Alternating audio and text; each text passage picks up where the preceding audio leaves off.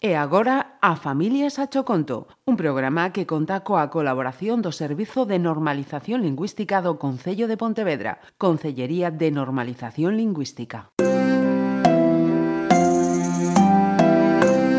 A Familias a Choconto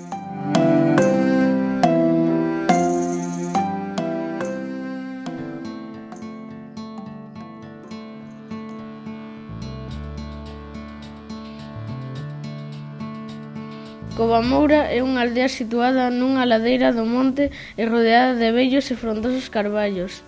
Na aldea non, vivi, non vivían moitas persoas, pero aínda que non se dicía, todo o mundo sabía o segredo da antigua mina romana situada fora da aldea. Todos os veráns Xan volvía á casa dos seus avós para pasar parte das vacacións. El oira falar do misterio da mina, pero non suficientemente. Así que, Decidiu preguntar ao seu avó, pero o único que conseguiu foi que o seu avó lle dixera que non se acercara á mina, porque todos os que foran ali xa máis regresaron, pero a curiosidade de Xan levoulle a entrada da mina. A entrada era oscura, rochosa e escarpada. Xan encendeu a súa lanterna e tocou o seu amuleto máxico que a súa nai lle regalara cando era máis pequeno. Este amuleto axudarache sempre, fillo. Tócao cando estés en perigo. Avanzou pegado ao húmido túnel. Cada vez que avanzaba, a humidade era máis grande e Xan sentía máis medo.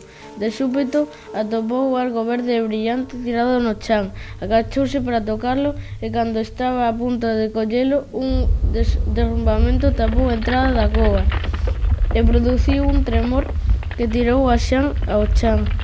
A punto de perder o coñecemento, Xan recordou as palabras da súa nai e agarrouse ao seu amuleto.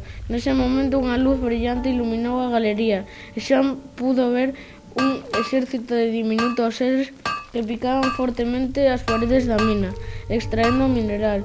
De súpeto, detrás dunha inmensa rocha, apareceu unha gran figura humana, cunha armadura futurista e un láser de altísima tecnoloxía que parecía sacado dunha película de ciencia ficción.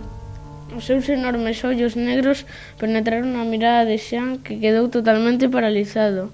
O home dirixiuse a el. Son Altair e veño do futuro. O meu povo precisa este mineral para poder abastecer os motores das nosas naves e así precorrer a galaxia. Xan preguntou, Entón todas as persoas que desapareceron tocaron o carbón radiactivo pensando que era algo valioso e desapareceron, dixo Altair. E eu, dixo Xan, e a túa forte vontade de descubrir o segredo axudouche a non tocalo e así chegaches ata o interior da coa. Este segredo perdorou durante moito tempo e ti non debes contalo. Nós nos iremos en canto abastezamos a nosa nave e ti vol voltarás sen revelar o que viches. Moi ben, dixo Xan. Xan Poido ver como Altair e, os, e o seu exército subía a nave e despedíase de él cun gran sorriso na boca. A nave ascendera por un buraco da galería, deixando tras de si unha potente estela azul, producida polos imponentes motores que levaba a nave de volta ao futuro. Cando a nave desaparecera, xa puido ver un oco polo que entraba a claridade do día. De súpeto, escoitou a voz do seu avó, que o estaba chamando.